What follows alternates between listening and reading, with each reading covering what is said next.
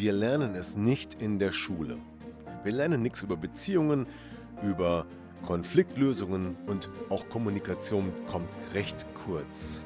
Dabei ist es so wichtig und wir sehen, wie viele Beziehungen scheitern und wie viele Menschen Probleme in Beziehungen haben. Und deshalb habe ich mir eine Lösung überlegt. Und zwar mein Seminar Empower Your Love. Wenn du mehr wissen willst, melde dich an zum Infoabend am 19.03. um 19 Uhr. Mehr dazu in den Shownotes. Ich brauche jetzt äh, Nähe, weil sonst fühle ich mich verlassen, einsam und so. Und dann ist es ja auch ein guter Grund, mal zu sagen, okay, dann bin ich jetzt mal einsam, dann bin ich auch mal alleine und äh, sich da so ein bisschen zu decken.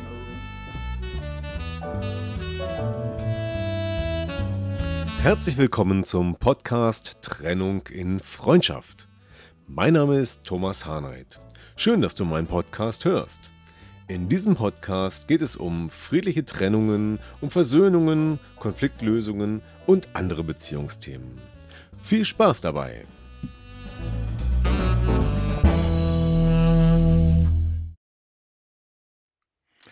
Ja, so, liebe Hörer und liebe Zuschauer, heute gibt es wieder den Late Night Talk von Trennung in Freundschaft. Jetzt gab es eine kurze Pause, das muss auch mal sein. Und heute freue ich mich, dass du wieder zuhörst oder auch zuschaust. Bei YouTube sind wir heute auch live dabei. Und wie immer lade ich mir im Late Night Talk interessante Gäste ein. Und ich habe vor einiger Zeit jemanden kennengelernt, der heute hier im Studio dabei ist. Das ist der Karl, Karl Kropius. Hallo Karl. Hallo. Schön, dass du da bist. Ja, und mit Karl habe ich so ein bisschen geplaudert und dann kam ähm, heraus, dass er Holzbildhauermeister ist. Und da wollte ich mal ein bisschen mehr darüber erfahren. Und dann kam heraus, welch eine interessante Persönlichkeit hinter Karl sich verbirgt. Äh, und da habe ich gesagt, Mensch, das ist doch mal eine Sache, möchtest du in meinem Podcast dabei sein? Und Karl hat auch Ja gesagt und deswegen plaudern wir heute mal über, ja, vielleicht auch über Beziehungen, aber auch über Persönlichkeit und vielleicht auch ein bisschen über Berufe und äh, was es noch so gibt, denn Karl hat unheimlich viel zu erzählen, eine interessante Vita und auch noch interessante Dinge vor. So, ja, vielleicht dazu ein paar Eckdaten. Ähm, ähm, ja, Karl, du bist 31 Jahre jung, ne, kommst aus der Nähe von Rostock und hast tatsächlich mit der Bildhauerei angefangen und einige wirklich wunderhübsche äh, Skulpturen und auch, äh, ich sag, sagt man da Gesichtsplastiken? Äh, sagt man das überhaupt? Plastik bei Holz? Ja, also ich kann ja kurz mal leicht überschwenken. Äh, mein Spezialgebiet war immer Büsten, ne? Da habe ich meinen Hesse. Das war Eine mein Büste, genau. Mhm. Genau, ja. Büsten, das, das war immer so, was ich sehr gerne gemacht habe. Ja. Genau. Hier in der Ecke sieht man ja noch, dass es jetzt, was ich so zur Zeit mache, diese kleinen Menschen oder auch mal größer demnächst. Mit leichten Gestiken, leichten, leichte Mimik, leichte Gestik, aber alles sehr subtil. Mhm. Genau, weil man da ja auch viel über auch Emotionalität transportieren kann, äh, wo es jetzt nicht das große Lachen oder den großen Sprung oder die große Bewegung braucht, sondern ich mag das halt lieber in subtilen Bewegungen, Mimiken auszudrücken. Genau, das war eigentlich auch so der Aufhänger. Ne? Wir haben uns über Gesichter unterhalten. Was sieht man eigentlich in so einem Gesicht und wie schwierig ist es eigentlich, stelle ich mir so vor, ein Gesicht so zu erfassen im Geiste und dann auch in Holz in einem solchen Detaillierungsgrad, wie du es kannst. Also ja, Kunst, ne? Klar, ist ja auch wirklich ein Kunstwerk und eine besondere Gabe. Genau die du da hast, da jetzt ein Gesicht rauszuarbeiten mit solcher präziser Form. Gerade haben wir es gesehen. Vielleicht kannst du es nochmal kurz in die Kamera halten, weil diese, diese, diese Feinheiten, die man da kennt, ähm, das ist schon der Wahnsinn. Hier sieht ja, man es nochmal ein bisschen genauer, ne? Genau, also jetzt bei mir wird es nicht ganz, ist es ein bisschen verpixelt, weil die Übertragung gerade nicht so gut ist, aber hinterher in der Aufzeichnung wird es ganz scharf sein. Und äh, man sieht sich mal nur mal die Grübchen am Mund zum Beispiel und so weiter, wie fein das dargestellt ist. Unglaublich, ne? Die Augen. Genau. Und das fand ich auch mal interessant. Das war auch eine Technik, die mir mein Meister damals beigebracht hat. Ich glaube, aus dem Erzgebirge hat er das dann geholt, wie man auch den Blick halt hinbekommt.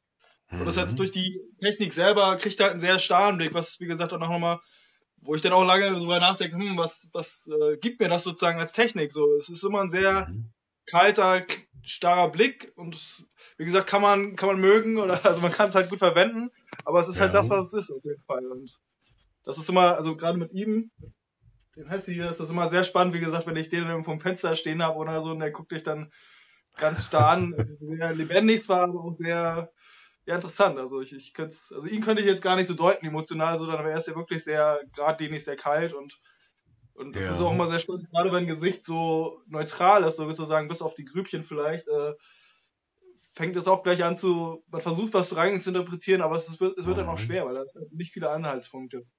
Was geht da in ihm vor? Ist er introvertiert oder ja, und warum du, ja, genau.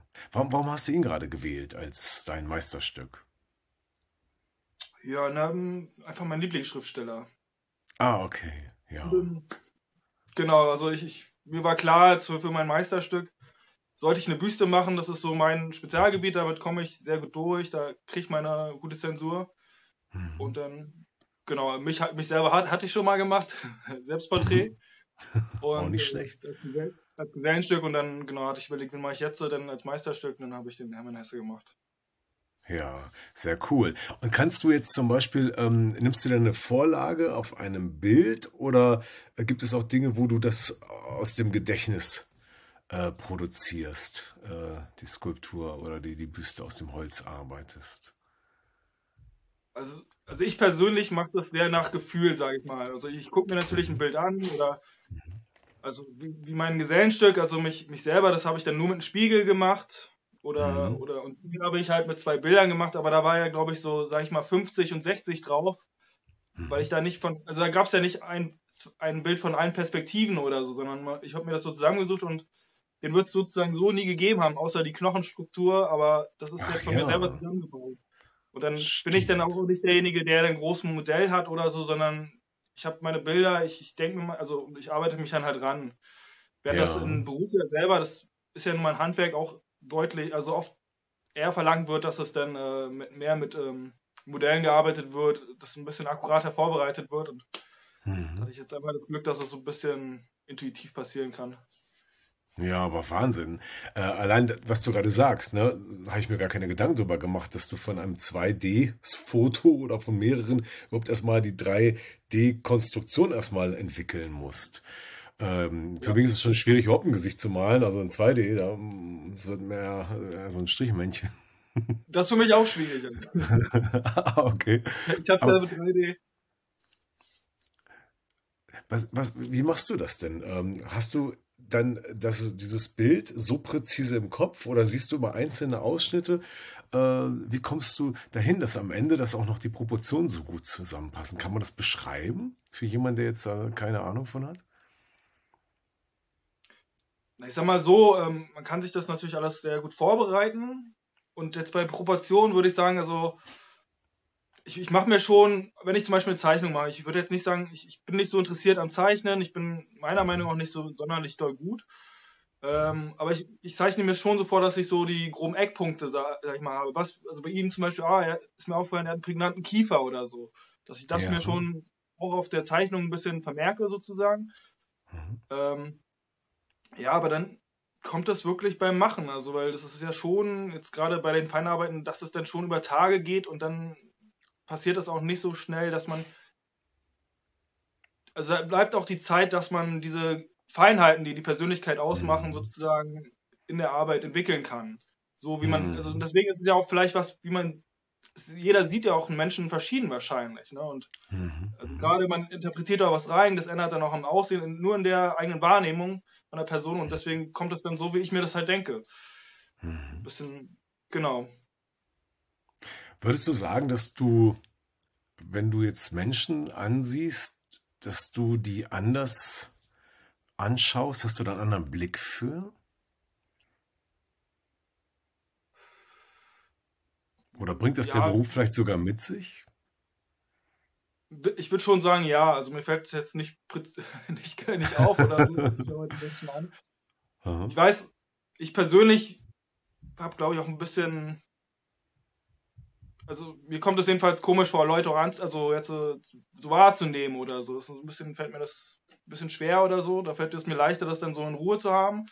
Aha. Aber gerade deswegen bin ich auch bei Büsten eigentlich, weil ich das dann auch sehr spannend finde. Also da ist so viel, jetzt grob gesagt, Energie oder so, boah, ich mache da gerade Augen mhm. oder so, das ist, wenn das mir im echten Leben sozusagen, das mich eher ein bisschen überfordert, jetzt also konkret ah, okay, ja. Merkmale vom Gesicht anzuschauen oder so, oder die Feinheiten.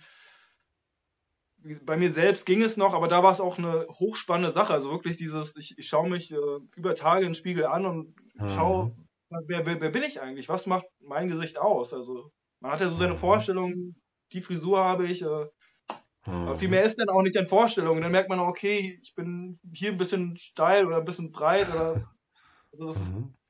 ist sehr spannend sozusagen. Also man, ich, also ich glaub, du kannst ja mehr zu sagen. Also ich glaube ja, die Wahrnehmung, wie man sich selbst auch wahrnimmt, ist ja sehr auch abhängig mhm. von von emotionalen Sachen. Also wie fühlt man mit sich selbst oder so. Also da, das geht ja schon stark in die Wahrnehmung auch mit rein. Also es Mhm, Glaube ich schon. Und wenn man es genau nimmt, sieht man sich ja auch fast immer nur von vorne. Ja, wann sieht man sich denn mal von der Ja. Seite so richtig und kann diese Wahrnehmung, die andere da haben, die äh, von der Seite oder von, von hinten oder so halb schräg rechts äh, einen beobachten können, äh, im Profil, wann hat man das schon mal? Äh, das, das ist, glaube ich, schon Ist mir auch gerade aufgefallen, dass das ganz andere ist sozusagen die Kopfform als jetzt so von vorne. Also das ist dann schon spannend und Genau, das entdeckt man dann halt so, wenn man da zum Beispiel einfach mal ein Selbstporträt macht. Das kann ja auch in der Zeichnung sein oder so. Es ist schon sehr spannend, einfach nicht einen Tag vor dem mhm. Spiegel zu sitzen und boah, das, das, das bin ich. Irgendwie so eine ganz komische eigene Wahrnehmung. Mhm. Das ist jetzt nicht nur ein Foto oder so, wie ich denke, dass ich bin, sondern es geht noch ein bisschen weiter. Hast du da äh, auch neue Dinge, neue äh, Sichtweisen an dir äh, bekommen oder von dir bekommen, was, was Neues entdeckt? Oder auch so gesagt, ach Mensch, da habe ich so eine Stelle, die ist mir zu, zu kantig, zu rund, zu dick, zu dünn, zu faltig, was weiß ich. Ach, ein Gesellenstück ist ja auch schon ein Stück, eine gute Zeit her sozusagen. Ja. Mit 23, also ist jetzt schon acht Jahre her. Ja. Und, nee, also jetzt was groß gewonnen oder so nicht unbedingt. Es war einfach bloß sehr, sehr spannend. Also sich wirklich, damals hat es ja auch zwei Wochen gedauert, dieses Gesellenstück. Und das war dann schon eine gute Zeit, wo man, wie gesagt, sich überhaupt mit sich selbst beschäftigt, auch sehr viel Ruhe. Man hat vielleicht ein bisschen mhm. Musik in den Ohren oder so, aber man ist ja sehr beschäftigt. Man muss ja das fertig kriegen. Und es war einfach nur sehr spannend. Also jetzt, wie gesagt, dass ich mir da auch groß Gedanken gemacht habe, das war eigentlich gar nicht so. Das war einfach bloß, ah, okay, interessant, mhm. jetzt die Augen gehen vielleicht ein bisschen hier so nach unten oder so, diese Sachen wahrgenommen. Äh, oder auch wie das Nasenbein ist, aber mhm. sonst jetzt, ich habe das nicht stark bewertet oder so. Also ich habe da auch nicht okay. Also ich weiß nicht, ob du darauf hinaus wolltest oder so. Ich habe da auch keine, dass es mich interessiert oder so wie, oh, mhm. jetzt hier bin ich so rund oder hier bin ich so spitz oder irgendwas, sondern das ist einfach, wer ich bin. Okay. Ne, kann ja sein. Dann mache ich die Nase ein bisschen schlanker oder so. Oder? Nee. ja, vielleicht aber ein bisschen kieferkräftiger.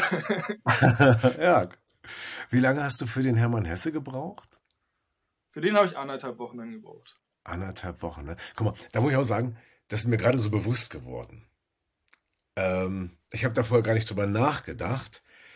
Und wenn man diesen Zeitraum von anderthalb Wochen sich mal vorstellt und sich darüber klar wird, dass du jeden Tag damit beschäftigt bist, von diesem, wahrscheinlich ist es am Anfang ein ganz normaler, grober, viereckiger Holzklotz gewesen, ne? Ja.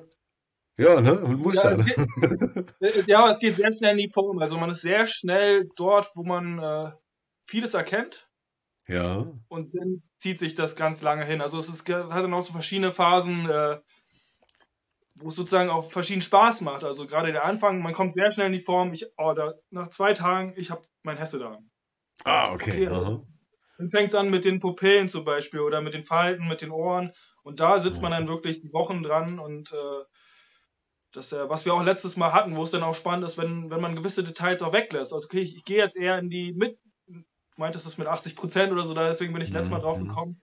Ich gehe jetzt einfach mal nicht ganz bis zu Ende, sondern mir geht es jetzt um diesen Ausdruck, der in der Anfangszeit schon da ist und den vielleicht auch noch etwas verfeiern. Das ist handwerklich auch was, dass ich darauf stolz bin. Mhm. Aber jetzt auch nicht völlig drüber hinaus. Nicht jede völlig netten, nicht jede Falte reinmachen, sondern nur den Winkel, der zum Beispiel eine gewisse Emotion oder ein gewisses Feeling rüberbringt, nur den noch reinmachen und das dann einfach lassen. Weil es geht mir ja gar nicht so sehr dass es äh, wie da eine Ausbildung hyperrealistisch ist oder alles perfekt, mhm. sondern es geht ja darum, etwas zu transportieren, auch ein gewisses Gefühl oder also von dem, der Figur, welches Gefühl sie ausdrücken soll, aber vielleicht auch welches Gefühl es bei der beobachtenden Person ausdrück, also auslösen soll. Mhm. Und dann, das ist für mich ja, das, neu, da so zu entdecken, was, was will ich da machen. Ja. Das ist auch nochmal ein interessanter Aspekt, aber ich, ich wollte noch mal ganz kurz bei diesem ähm, Zeitraum bleiben, weil ich glaube, den meisten ist das abhanden gekommen, äh, mal für einen solch langen Zeitraum so fokussiert und konzentriert an einer einzelnen Aufgabe zu sitzen, weil wir heute in unserer schnelllebigen Zeit, tja, ganz anderes gewohnt sind. Ähm, und das stelle ich mir doch sehr meditativ vor, sehr im Flow befindlich. Äh, ist es dir da so gegangen? Oder geht es dir so, wenn du so, ja? Mhm. Ja, also genau, also jetzt für solche Arbeiten fehlt mir dann oft auch die Zeit oder so. Also ich nehme mir dann extra Urlaub dafür, dass ich dann eine Arbeit machen kann und mhm. da ist es mhm. schon so, wenn du an diesen anderthalb Wochen, du hast mal Punkte, wo es dann so, oh, ich, da muss ich mich jetzt durchkämpfen und dann, aber der mhm. Flow, der kommt dann eigentlich immer bei dieser Zeit, dass man ab Tag mhm. drei oder vier oder auch gerade zum Ende hin oder so, dass man da dann oh, jetzt wieder richtig reinkommt und das dann wie gesagt, vielleicht auch eine Rolle spielt, wenn du, dass man auch nicht zu viel plant, nicht zu viel ausmisst oder so, sondern vielleicht auch einfach mehr mhm. nach Gefühl arbeitet. Ist natürlich dann aber auch Übungssache. Also hm. Ja, ja ich denke mal, das ist ja, das ist ja auch dieses Interessante, dass ja auch, du arbeitest das ja raus aus dem Vollen, immer feiner. Und einen falschen äh, äh, Schnitt oder Stich oder wie auch immer und das Ohr ist ab oder so, ne? oder äh, äh, muss man, muss man manchmal, auch äh, flicken oder wieder was dran kleben oder so? Oder ist das ein No-Go? Oder kommt es bei dir gar nicht nee, vor? Genau. Ich weiß es nicht. Also, also ich glaube, es, ich würde es No-Go nennen sozusagen. Es passiert mir aber ja. auch nicht. Also es okay. passieren Fehler und an die ja. Fehler muss man dann halt sozusagen das gesamte Werk nochmal anpassen. Also ich sag mhm. Oh, ist jetzt ein Millimeter zu weit vorne, dann muss ich halt einen Hinterkopf was wegnehmen und vorne doch ein bisschen was lassen. Also so, dass man dann ein bisschen versucht, das anzupassen oder mhm. der Kopf allgemein ein bisschen kleiner oder so. Also da kann man ja schon ein bisschen, mhm. dass es äh, passt. Aber so dürfen eigentlich keine Fehler passieren. Also man kann jetzt nicht hier einmal durchs Ohr durchgehen, dann ist es hin. Aber das ist mir seit der Lehre eigentlich nicht mehr passiert. Also. Jawohl. Ja, auch eine, auch eine Begabung, das so präzise zu machen, so die Ruhe zu behalten, nicht in die Ungeduld zu fallen und zu sagen, ah, ich muss jetzt fertig werden oder so, ich habe doch keine Zeit, sondern auch voll konzentriert und ja, im Flow zu sein. Ne? Ist auch gleichzeitig ein schönes Gefühl, ne? Ja. Ja. Und dann hast du von dem, ja?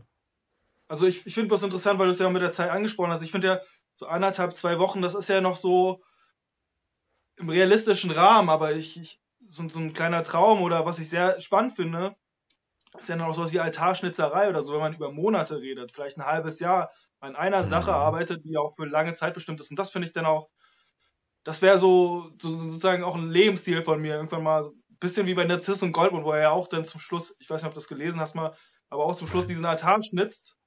Und mhm. äh, da habe ich mir auch gedacht, das wäre wirklich mal was Interessantes, erstmal was für Jahrhunderte zu schaffen, aber auch an einer mhm. Arbeit über ein halbes Jahr, ein Jahr dran zu arbeiten und da wirklich, das ist ja nochmal eine ganz andere Dimension, als wenn ich jetzt mhm. zwei Wochen oh, ja. oder eine Woche, drei Wochen vielleicht mal an einer Figur arbeite, sondern, also, und ja auch heutzutage, du hast es ja auch angesprochen, von der Schnelllebigkeit der Arbeit, also dass man auch schnell produzieren muss, einen gewissen Wert schnell schaffen muss, aber für diese Sachen, die wirklich schwierig in Geld ausbrechenbar sind sozusagen, ist ja kaum noch die Zeit. Also ich, mir wäre es nicht bekannt, dass ein Job, also dann muss es ja wirklich enorme Höhen haben, sozusagen von Geld, wenn jemand ein halbes Jahr bezahlt werden muss oder so, der, der auch hm. die Qualität bringt. Stimmt. Das wäre so, ein, so ein Traum von mir, vielleicht mal irgendwie in der Kirche oder so, wenn ich da mal ja. komme, so einen Altar zu schnitzen und was für die Ewigkeit, was Großes. Also wenn jetzt jemand zuhört, der da an der Quelle ist und sagt, oh, ich bräuchte mal sowas, dann könnt ihr jetzt hier zusammenkommen. Also das wäre eine Chance.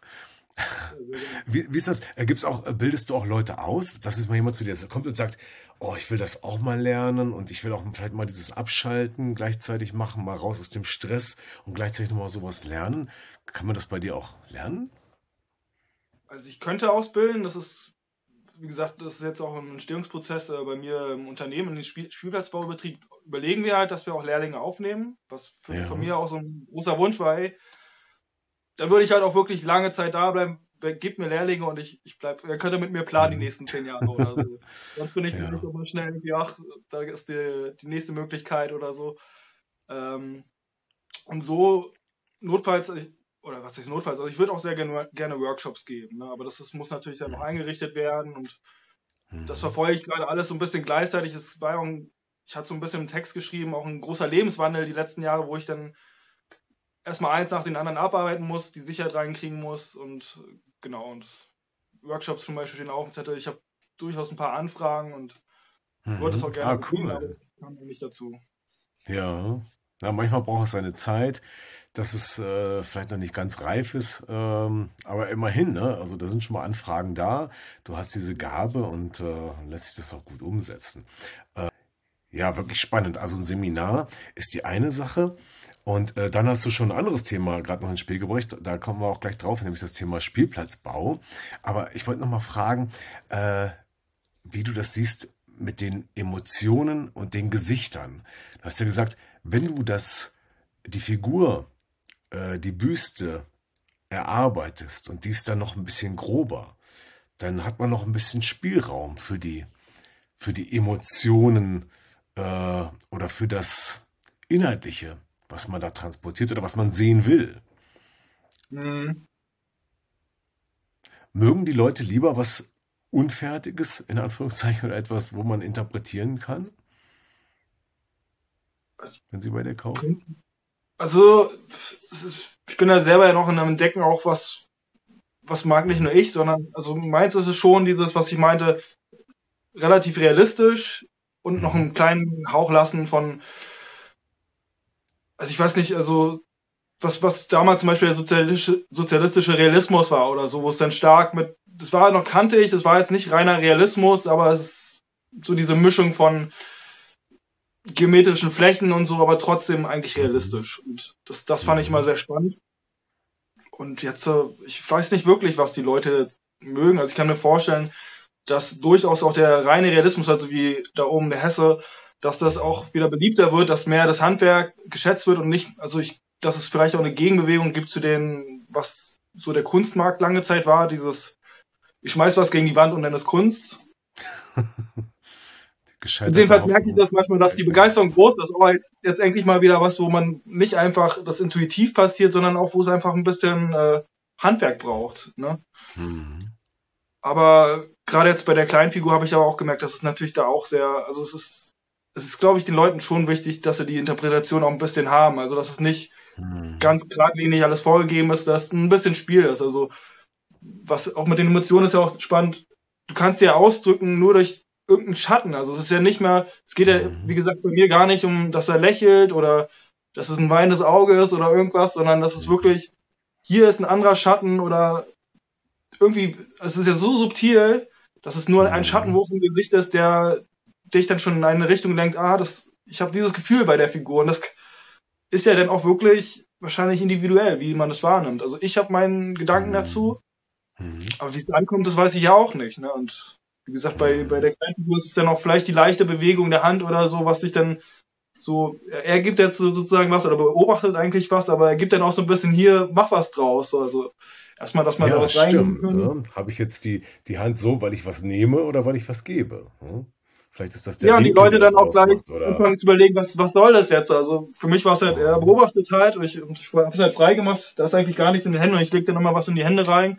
Und dadurch mhm. ändert sich auch nochmal das, das ganze, eigentlich alles daran sozusagen. Was beobachtet er? Ist es ein Stein, ist es eine Blume? Bei einer Blume wird dann irgendwie was Fröhliches transportiert, während das äh, jetzt so ein Kristallstein oder so, ist es dann schon wieder eher was Nachdenkliches oder so. Das ist ein bisschen. Mhm wollte ich mal mit rumspielen, fand ich mal lustig. Irgendwie. Ja, spannend, spannend. Also ähm, man beschäftigt sich vielleicht nicht immer so oft mit Kunst. Äh, und ich war mal vor vielen Jahren im Museum für moderne Kunst in Frankfurt und ähm, hatte da hab gedacht, ach, was soll man hier? war so ein Regentag, was macht man in Frankfurt? Gehen wir ins Museum für die moderne Kunst. Und ich war am Ende so begeistert, über diese vielen Impulse und äh, Objekte und, und, und, Installationen, was es alles gibt, wo man dann steht und denkt, wow, oder okay, was soll das jetzt bedeuten? Oder so, so vielfältig, das äh, fand ich echt spannend. Ja, und wo du sagst, die Deutung, ne? Wie ist das, eins der ältesten Fragestellungen ist ja immer bei der Mona Lisa, ne? Lächelt sie oder lächelt sie nicht?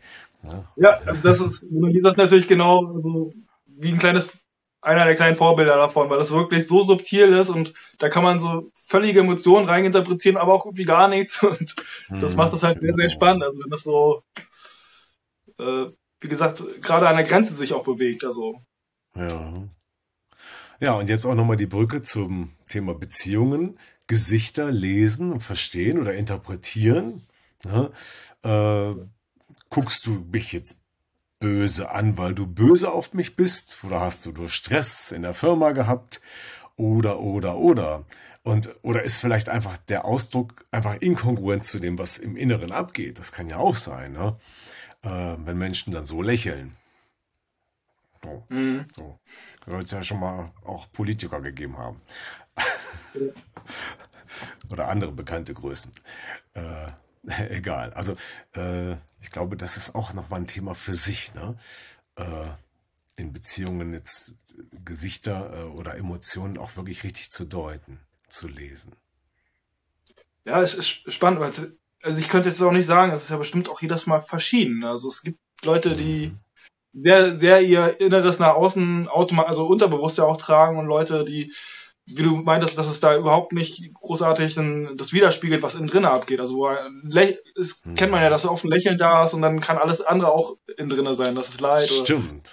Ja. Also mit dem Lächeln das kennt man ja wirklich, dass es diese dauerlächelnden Menschen gibt sozusagen und dabei ist es dann eigentlich, oh, der macht sich Gedanken oder da ist das Chaos. Man sieht das dann nur an den mhm. Flimmern der Augen oder in einem gewissen genau. Faltenwurf oder so. Das, das ist wie gesagt das Spannende, dass äh, das Lächeln hier gar nicht viel aussagt, sondern das ist dann vielleicht diese kleine Falte oder so, und dann merkt man schon, wenn man mhm. die Menschen, das ist ja, man kann ja auch deuten, nur wenn man ihn wirklich tief kennt, also wenn da wirklich auch eine Nähe da ist oder mhm. vielleicht auch eine gewisse Übung, aber also für mich, ich könnte sowas nur deuten, wenn ich den auch wirklich gut kenne und das dann, mhm. wie gesagt, diese subtilen Sachen, das finde ich sehr spannend halt auch, ja. Ja, stimmt. Ähm, Sonnenscheinkinder, das ist ja wirklich ein Begriff. Ne? Menschen, die gelernt haben, immer nur freundlich zu sein und zu grinsen und zu lächeln und nach außen zu sagen, ach, mir geht's gut und so weiter. Und ich hatte letztens mal so ein mhm. Erlebnis, wo ich ähm, äh, dann über eine systemische Aufstellung in die Energie gegangen bin, der Person. Und da habe ich gemerkt, um Gottes Willen, es ging ihr so schlecht. Und dann habe ich sie gefragt, ich sag, sag mal, geht's dir wirklich so schlecht? Und dann sagt sie, ja, mhm. und lächelt mich noch dabei an. Und äh, dachte ich, unglaublich, ne? Ja, so kann es gehen. Ja, äh, aber jetzt kommt, glaube ich, der, der Teil, Teil, der gerade auch schon wieder spannend war, den du angeschnitten hast. Du machst auch Spielplatzbau. Ja, verrückt. Also von der Skulpturen äh, oder, oder äh, Büsten äh, Schnitzerei zum Spielplatzbau. Ich meine, so weit ist es gar nicht entfernt, das ist auch aus Holz, aber ähm, trotzdem ist es nochmal was ganz anderes. Ne? Erzähl mal, was, was machst du da genau? Das sind ja nicht so einfach nur nach 15 Spielplätze, die ihr baut. Ja, das sind ja, also mittlerweile stehen sehr in fast jeder Stadt in Deutschland diese Wildwuchsspielplätze, also wo mhm. wildes Holz sozusagen zusammengeschraubt ist, bisschen wilde mhm. Form. Und die Nähe ist schon sehr da, weil ich wurde auch in Spielplatzbaubetrieb äh, ausgebildet, eben um diese Wippen und sowas, also dieses ah. Beatcarving mit der Kettensäge einen Käfer zu schnitzen oder so. Das war eigentlich das, worin ich ausgebildet wurde. Bloß schulisch, ah. äh, also duale Ausbildung, war ich ja natürlich dann auch in der Schule und konnte dann auch mal die Feinheiten sozusagen lernen. Und genau da, da ist die Verbindung sozusagen. Und deswegen war das auch für mich nah, okay, ich habe auch ein bisschen bei Spielplatzbau schon vorher überall reingeguckt und habe das auch selbstständig vorher jetzt drei, vier Jahre gemacht und habe jetzt ein kleines Unternehmen gefunden, wo ich dann sagte, ja, hier will ich jetzt ein bisschen mitwachsen oder so. Ich habe, wie gesagt, äh, mhm. durch die Meister auch ein bisschen äh, betriebswirtschaftliche Vorerfahrungen oder so und das fand ich einfach interessant, dann ich will es jetzt gar nicht übernehmen oder so, aber ich will es gerne erleben, also wie das ist, von einer Person zu zehn zu werden. Das ganze einerseits das Chaos, aber wir, wie in einer Beziehung, dann müssen wir viel kommunizieren und äh, wir müssen die Probleme lösen und dann ist eine große Befriedigung, ach, wir haben, das war ein großes Problem vor einem Monat und jetzt ist es irrelevant, wir haben es gelöst und es geht weiter und mhm. es kommt aber auch immer was Neues. Also es, es ist sehr für mich dieses gerade sehr spannende, diese Entwicklung mitzumachen und mhm. ja. Und für mich und du halt. Du hast gesagt, du hast da auch einen sehr erfüllenden Job, ne? Also das, was du tust, erfüllt dich. Es macht dir Spaß, ne? Absolut, ja. Ich glaube, da, ich glaub, ja. da sind jetzt viele neidisch. wie war das? 11% haben immer inner, innerlich schon gekündigt oder so ähnlich. Ich weiß gar nicht, ob die Quote jetzt stimmt, habe ich gerade vom Coach-Kollegen, der sich in dem Bereich tummelt, erfahren. Äh, und äh, das äh, ähm, habe ich da auch eine Zeit lang selber erlebt, wie es war, als ich nicht mehr gerne zur Arbeit gehen äh, konnte. Ja, also es hat ja. sich einfach geändert gehabt. Es schwankt ja auch. Und, ne? also, hm. Es gibt ja so eine, so eine Tage, sage ich mal. Manchmal hat man bloß die Arbeit vor sich und denkt, also die Arbeit an sich ist alles klasse. Das ist natürlich, die zwischenmenschlichen Sachen sind manchmal ein bisschen schwierig oder gerade bei uns ist es halt auch ein bisschen natürlich auch das Körperliche, dass man merkt, oh, jetzt trage ich hier einen 4-Meter-Stamm oder so und das macht man dann drei Tage und dann, ah, wie oh, lange mache ich ja. das jetzt? Also, du genau, schnitzt also, nicht nur die Käfer, also da muss, wird alles gemacht dann. Genau, also ich mache dann auch die ganzen Spielhütten, also eigentlich alles, was so ansteht. Wir versuchen mhm. das so ein bisschen aufzuteilen und wie gesagt, die Erfahrung war ja schon vorher da, dass ich dann auch schon selbstständig Spielhütten gebaut habe oder Wippen, Schaukeln und äh, versucht das dann, also wir sind auch so ein kleiner Betrieb, da ist jetzt auch nicht jeden Tag, was man das mal schnitzen kann oder so. Und das kommt jetzt äh, langsam doch ein bisschen mehr oder so. Und ist dann halt auch spannend, dadurch, dass ich halt diese einen großen Spielplatzfirma gelernt habe und auch eine gewisse Geschwindigkeit von meinem Meister mitbekommen habe, ist es für die jetzt auch was Neues, okay, das kann sich auch rentieren, weil wenn jetzt ein kleiner Käfer ein, zwei Wochen dauert, ist es halt ein Bonus oder so. Es rentiert sich für das Unternehmen nicht. Und wenn es dann aber auf einmal nur einen halben Tag oder einen Tag insgesamt dauert, dann ist es natürlich eine andere Überlegung, ob man das mit anbietet. Und dann, das ist ja jetzt auch, was wir ah, dann ja. jetzt neu lernen, okay. Wie gesagt, das hat ja vorher kaum einer gelernt. Also wir haben noch einen Holzbildhauer, aber er hat auch nicht in diesen Betriebsstrukturen gearbeitet vorher, also jetzt nicht, was diese Schnitzen angeht. Und äh, wie gesagt, das ist dann auch spannend, oh, jetzt gebe ich einen Impuls und dann verändert sich das Ganze um mich herum nochmal, okay, wir machen jetzt doch mehr mit Schnitzen, weil es kann sich orientieren. Es muss dann halt anders angegangen werden. Ich will es ja nochmal den Mitarbeitern, die gerne auch mal schnitzen, auch mal zeigen, wie gehe ich da an die Form ran, dass es deutlich schneller geht, also dass man dann wirklich die Umrisse gleich macht und also dass es da so gewisse Schritte gibt, wie man das alles abkürzen kann. Das ist, äh, es ist immer die Frage. Also es ist natürlich auch schön, die Arbeit kann ja schön sein, aber das muss sich halt auch mal rentieren. Da muss man auch den Arbeitgeber verstehen oder das Unternehmen als Ganzes verstehen, äh, es muss sich rentieren, weil sonst kommt auch diese schöne Arbeit nicht zurück. Also wenn das sich nicht lohnt, dann wird es auch weniger angeboten. Und das, genau. das, sind das ist schon ein Spannungsfeld irgendwie, ne? Genau. Wie, wie wird das eigentlich gemacht, wenn man jetzt so einen Spielplatz in dieser Form, also wie, wie, also ich, das gab es ja früher gar nicht. Also früher war es immer alles ganz gerade, ja, dann gab es Fort Knox ja. oder sowas und äh, so eine Bahn und eine Schaukel und dann fing das plötzlich an mit so ganz fantasievollen und krummen Sachen und halt wie der gewachsene Stamm ist. Äh, macht man davor eine Zeichnung? Kann man ja eigentlich gar nicht, oder? Weil man ja nicht weiß, wie, wie das Material ist oder, oder eine Skizze. Was, wie, wie wird denn das eigentlich erarbeitet? Also wir kriegen schon Skizzen sozusagen, von denen der die Aufträge akquiriert. Der hat dann ja. leichte Skizzen und äh, wie gesagt dann auch gewisse Maße dran, an die man sich richten kann, aber es ist. Mhm. Ich verlange dann manchmal, kannst du nicht noch mehr dazu, also es ein bisschen detaillierter machen, das würde mir das leichter machen den, im Arbeitsprozess. Aber wie gesagt, das geht mhm. auch nur bis zu einem gewissen Punkt. Und dann irgendwann muss man dann halt trotzdem selber entscheiden, wie mache ich die Verbindung, wie gehe ich daran. Und wie gesagt, jeder Stamm ist unterschiedlich. Also man kann es nicht bis zu Ende durchdenken. Mhm. Mhm. ist halt eine schöne Mischung, weil es ist auch nicht ganz wie beim Tischler oder so, dass man genau, also ganz genau weiß, was man will und das Holz dem anpasst, sondern ich weiß halt bloß zwei mal zwei Meter, ich mache jetzt eine Plattform und dann mache ich da welche Stämme gegen und dann ändert sich alles nochmal und was das Dach denn für ein Maß hat, das kann ich schon gar nicht mehr sagen, weil da muss ja bloß ein Stamm irgendwie nach links gehen und dann also es ist eine interessante Arbeitsweise, also die wirklich nochmal anders ist als bei der Tischlerei oder Zimmerei. Ähm, ah ja, tatsächlich. Ja. Ein bisschen, Macht, ja. Also es ist ein bisschen interessant, wie gesagt, dass man da nochmal anders rangeht. Man muss schon ein bisschen ausklinken, auch die gleichen Maschinen benutzen, aber es ist eine ganz eigene Arbeitsweise. Ja. Macht das, äh, würdest du sagen, dass das ein Teil äh, der Zufriedenheit ausmacht, dass es nicht so genormt ist, nicht so geradlinig? Ja, also es macht schon Spaß. Also ich bin, ich bin eher ein genormter Mensch sozusagen. Ich mag das auch manchmal mhm. guten Vorgaben und dann, also der, der sehr, also ich mag das sehr gerne Leistung zu bringen, also sehr, mhm. gib mir, gib mir die Aufgabe und dann will ich Gas geben und dann ist es natürlich praktisch, wenn ich weiß, welcher Winkel und so und nicht dann nochmal eine halbe Stunde dastehen muss und überlegen muss. Ähm, aber wie gesagt, das macht schon deutlich mehr Freude, als wenn ich jetzt daran zurückdenke. Ich habe auch ein bisschen als Tischler mal ausgeholfen. Also wenn man da jetzt einen Tisch ran muss oder so, das ist, das macht auch Freude, natürlich, aber es ist, mhm. es ist wie gesagt, eine andere Arbeitsweise. Und es macht schon ein bisschen mehr Spaß, dieses, ich krieg das jetzt, äh, ich habe meine Grundmaße, die ich einhalten will, aber schneid jetzt da mit der Kettensäge eine Ausklinkung rein, setz das ran, oh, es passt und dann wird das verbunden und es macht, es macht einfach schon Spaß, ja. Also es ist wie gesagt was ganz anderes nochmal, finde ich, als Tischlerei. Und auch was anderes als Holzbildhauerei. Das ist irgendwo gefühlt auch dazwischen. Ja. Ich glaube, das, was du jetzt gesagt hast, Speed Carving, ja, mit der Kettensäge. Mhm.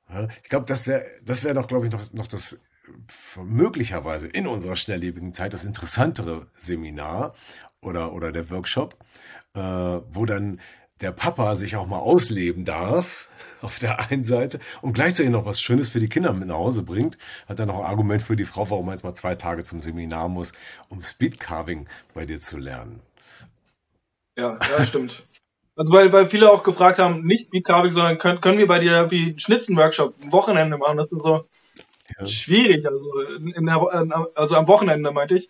Und am Wochenende kann ich dir höchstens zeigen, wie die Maserung, wie man vielleicht eine Kugel schnitzt, aber nicht wie man einen ganzen Kopf schnitzt oder so. Wir können da rangehen, aber das ist, das braucht, das braucht dann an Sicherheit auch schon seine zwei Wochen, dass man da irgendwie grob was hinbekommt.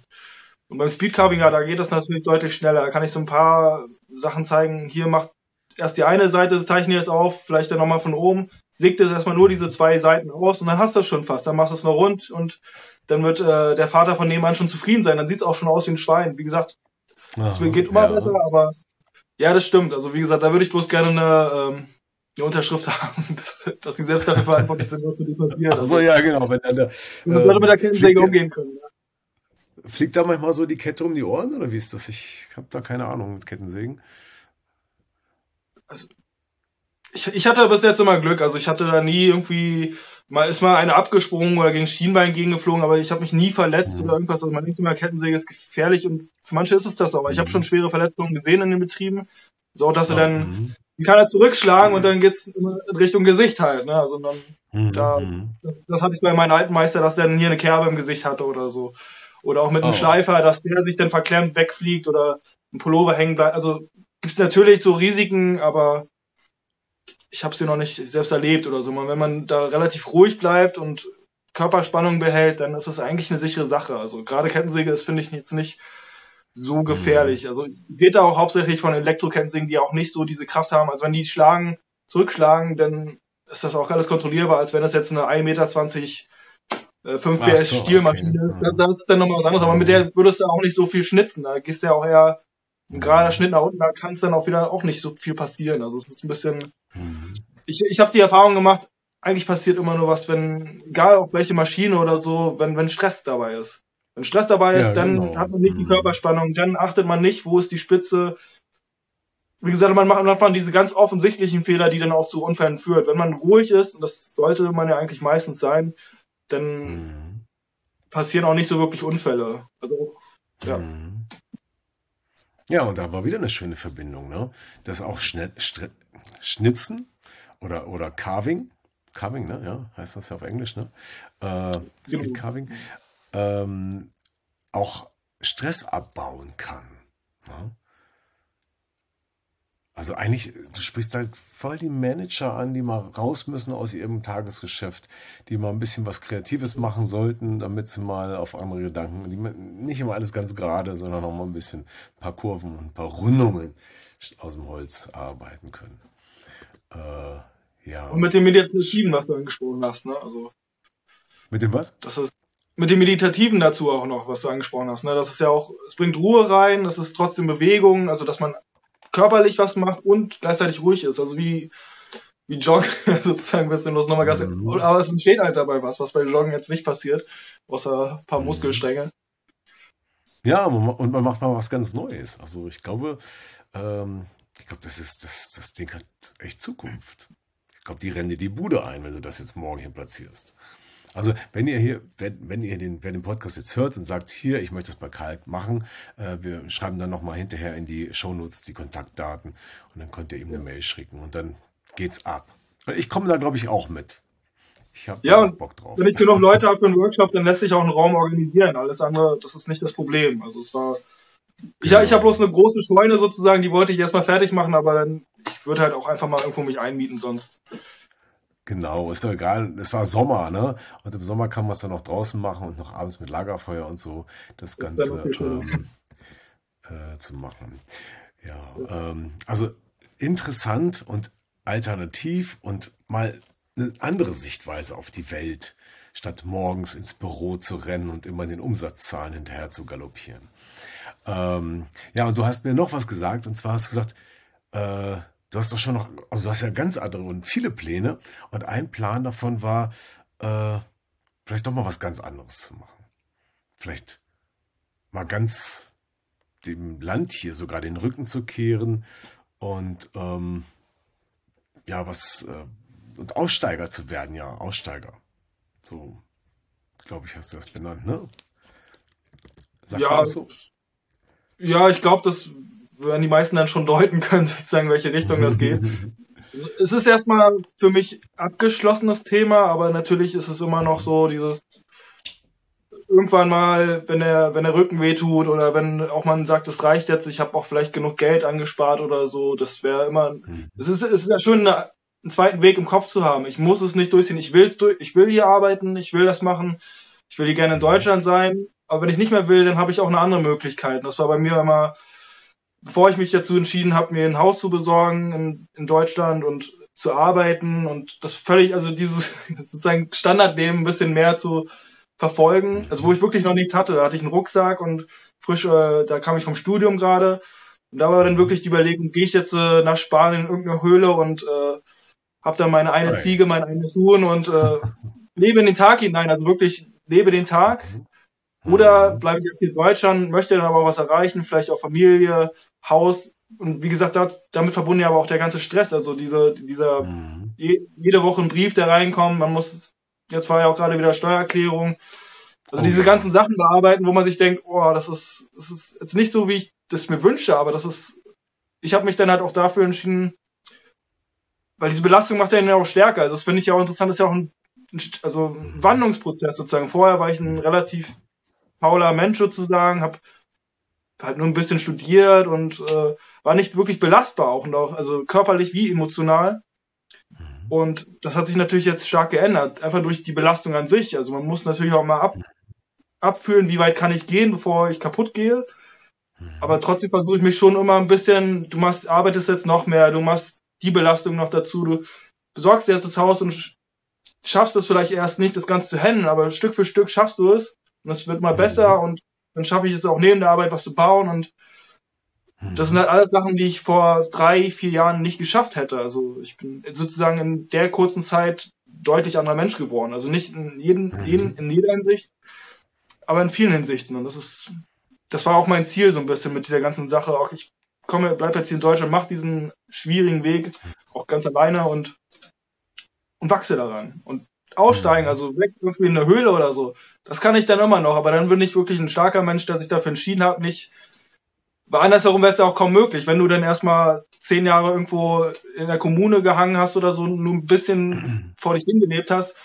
Ja. Es ist ja auch schwierig, also es ist möglich, aber es ist natürlich halt auch schwierig, dann zurückzukehren. Ich werde jetzt voll ins Berufsleben wieder, ich werde jetzt das alles verfolgen, ich werde mich mit den ganzen Steuer- und äh, Gesetzen und so auseinandersetzen. Das ist dann, glaube ich, deutlich schwieriger. Also, das war so die Entscheidung. Und ich weiß nicht, ob wir das gesprochen hatten. Ich fand halt auch interessant bei dieser Entscheidung damals, da war ich halt im, auch halbwegs bewusst im Urlaub in Marokko und da hatte ich halt sehr viel Kontakt zu Leuten, die wirklich ihr ganzes Leben nur von äh, Festival zu Festival, von Kommune zu Kommune und da war es halt sehr spannend, dass, äh, die auch unglücklich waren. Also es war jetzt nicht so oh, in Deutschland äh, mit dem ganzen Stress, mit dem Staat oder weiß ich was, man manchmal für Sorgen hat und denkt sich, oh, es wäre alles, auf der anderen Seite ist alles besser. Und dann, wenn man da aber mal hinschaut, ja, da das kommt gar nicht darauf an, was da ist. Also du kannst überall unglücklich und glücklich sein. Das ist, mhm. wie gesagt, die hatten keine Belastung, aber für die war schon diese minimale Belastung, wenn irgendwie der Wind falsch stand oder so, war dann schon zu viel. Ja, während, echt? Also genau, also man kann überall leiden. Ne? Also selbst in einem Paradies könnte man bestimmt was finden, wo man sagt, das ist jetzt heute ein richtig schlechter Tag. Und mhm, äh, da habe ich dann gemerkt, okay, das, das, was, was, was ich suche, diese Erfüllung oder so, das hat nicht damit zu tun, ob ich jetzt äh, arbeite, irgendwo Paradies, also irgendwo in Südspanien oder so rumhänge oder hier im Norden von Deutschland, sondern das hat was mit äh, mir selbst zu tun. Und wie gesagt, Ja, da habe ich so ein bisschen genau. den Weg gefunden, auch drin, gerade in der Belastung vielleicht auch das Glück zu suchen oder so. Also, genau, also, wie gesagt, dass ich jedenfalls für mich den Weg so genommen habe, mich eher stark zu belasten und dadurch auch äh, ein bisschen unabhängig von den Aus Außeneinflüssen zu sein oder so. Also, wenn ich jetzt zum Beispiel viel Mhm. arbeite, zehn Stunden und schwere Sachen trage, dann kommen mir natürlich damals, was damals eine Riesenbelastung war, ich muss jetzt überhaupt aufstehen oder so, nicht mehr so hart vor wie vor drei Jahren. Und das, ich glaube, wie man sich auch körperlich abhärten kann, so kann man sich auch, glaube ich, geistig ein bisschen abhärten. Mhm. Ja, das ist auf jeden Fall sehr realistisch, das so zu sehen. Und gleichzeitig denke ich mir auch, Mensch, viele machen es ja genau aus dem Grund, wie du sagst, ach, ich hau jetzt ab. Ich suche mein Glück woanders. Mhm. Äh, warum soll ich mir so einen schweren Job antun? Gehe ich doch lieber in die Höhle mit den Ziegen. Und, Ja. aber unterschätzen dabei, dass das halt auch kein Zuckerschlecken sein kann. Ne? Ja, Genau. und Und wo sucht man eigentlich, und wonach sucht man eigentlich, ne? Das ist ja auch eine spannende Frage. Du hast es ja schon gesagt.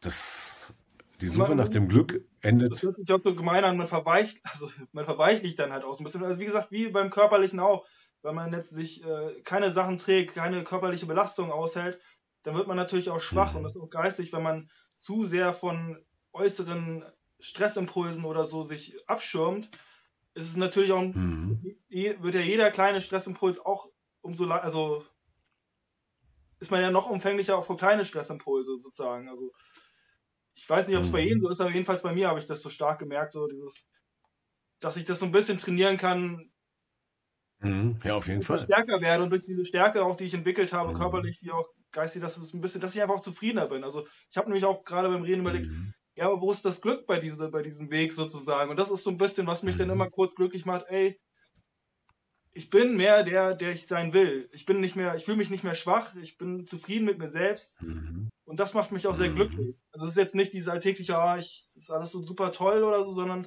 es ist eher dieses, ich, ich bin deutlich näher dem Menschen, der ich sein will und ich bin zufrieden Mhm. mit dem, was ich tagtäglich mache und es ist trotzdem hart und so. Wie gesagt, hart ist es immer, egal ob jetzt äh, in der Kommune, irgendwo mit den auf der Wiese oder, oder halt im harten Berufsleben oder so. Es ist eher, ich bin ich zufrieden damit. Das, das macht mich, jedenfalls mich macht das glücklich dann, wenn ich das sagen kann. Also. Ja, sehr schön. Und vor allen Dingen gut, dass du das für dich schon mal herausgefunden hast, weil manchen ist es gar nicht klar.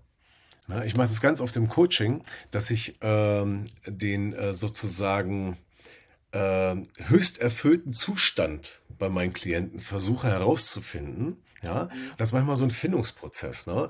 Äh, das funktioniert über, über bestimmte Fragetechnik und so weiter. Und dann kommen die da erstmal hin und sagen, oh, jetzt fühle ich mich gut.